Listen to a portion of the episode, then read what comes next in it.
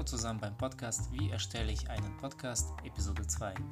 Heute hören wir uns an, wie man einen Podcast mit Hilfe der App Anchor aufnehmen kann und welche Vor-, aber auch Nachteile sich dadurch ergeben.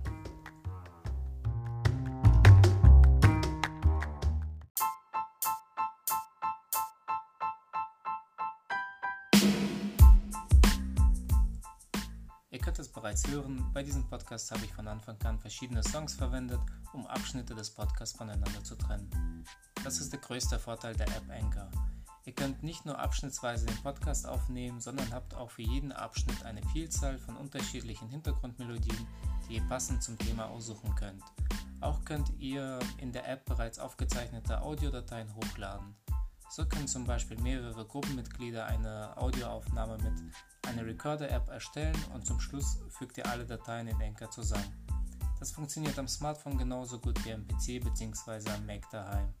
Den fertigen Podcast könnt ihr anschließend als Link mit euren Mitschülern teilen.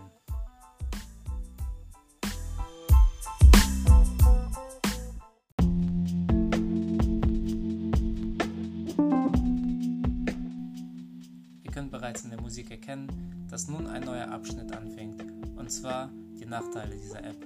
Ein großer negativer Punkt ist, dass ihr euch ein Konto bei Enker anlegen müsst. Dafür braucht ihr eine E-Mail-Adresse. Wer mit Enker arbeiten möchte, sollte daher zu Hause nachfragen, ob das in Ordnung ist. Zweiter negativer Punkt, ihr könnt den Podcast nur als Link teilen. Die eigentliche Datei könnt ihr nicht einzeln runterladen. Die Aufnahme könnt ihr nach unserem Projekt löschen. Euer Podcast-Kanal bleibt aber weiterhin bei Enker bestehen, auch wenn ihr da nichts mehr erstellt.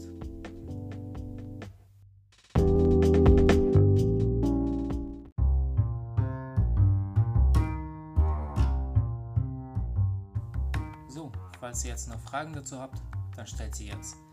Falls ihr die App auf einem Smartphone oder im Browser sehen möchtet, dann kommt gleich während der Arbeitsphase zum Lehrerpult. Bis gleich.